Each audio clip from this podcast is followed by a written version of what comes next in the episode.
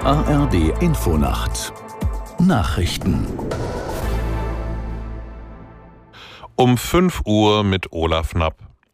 Nach dem gewaltsamen Tod amerikanischer Soldaten in Jordanien haben die USA mit einem umfassenden Gegenschlag reagiert.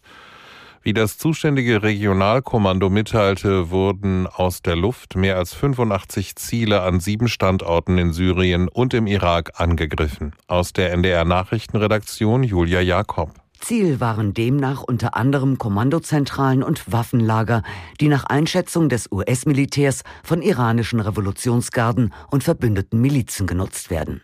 Präsident Biden stellte weitere Militäraktionen in der Region in Aussicht. Gleichzeitig teilte er mit, die Vereinigten Staaten strebten keinen Konflikt im Nahen Osten oder irgendwo sonst auf der Welt an. Aber wenn einem Amerikaner Schaden zugefügt werde, werde sein Land reagieren. Am vergangenen Sonntag waren bei einem Drohnenangriff in Jordanien drei US-Soldaten getötet worden. Biden macht dafür militante Gruppen verantwortlich, die von Iran unterstützt werden.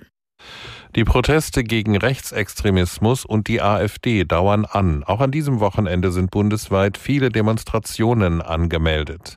Aus der NDR Nachrichtenredaktion Laura Janke. Die mit Abstand größte Demonstration heute wird am Mittag in Berlin erwartet. Die Polizei stellt sich auf 100.000 Teilnehmerinnen und Teilnehmer ein. Mehr als 1.300 Organisationen rufen gemeinsam dazu auf, am Reichstagsgebäude gegen Hass und für Toleranz zu demonstrieren. Geplant ist eine Menschenkette unter dem Motto Wir sind die Brandmauer.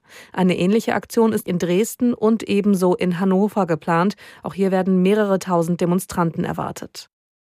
In den meisten Regionen in Deutschland fahren heute wieder Busse und Bahnen. Der Warnstreik der Beschäftigten im öffentlichen Personennahverkehr endete in vielen Städten und Landkreisen gestern Abend oder in der Nacht. Nur in Schleswig-Holstein dauern die Arbeitsniederlegungen bis morgen, noch bis morgen früh an.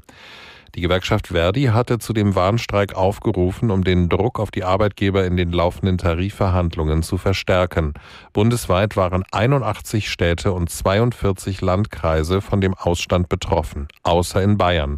Dort laufen die Tarifverträge länger. In der Fußball-Bundesliga haben sich Heidenheim und Dortmund gestern Abend 0 zu 0 getrennt. In der zweiten Bundesliga spielten Magdeburg und Kiel 1 zu 1. Die Partie Karlsruhe-Wiesbaden endete 2 zu 2. Das waren die Nachrichten. Das Wetter in Deutschland. Tagsüber stark bewölkt, gelegentlich Schauer. An Nord- und Ostsee zeitweise aufgelockert, an den Alpen oft heiter und trocken, bei Höchstwerten von 4 Grad im Thüringer Wald, bis 12 Grad im Breisgau. Die Zeit, es ist gleich 5 Uhr 3.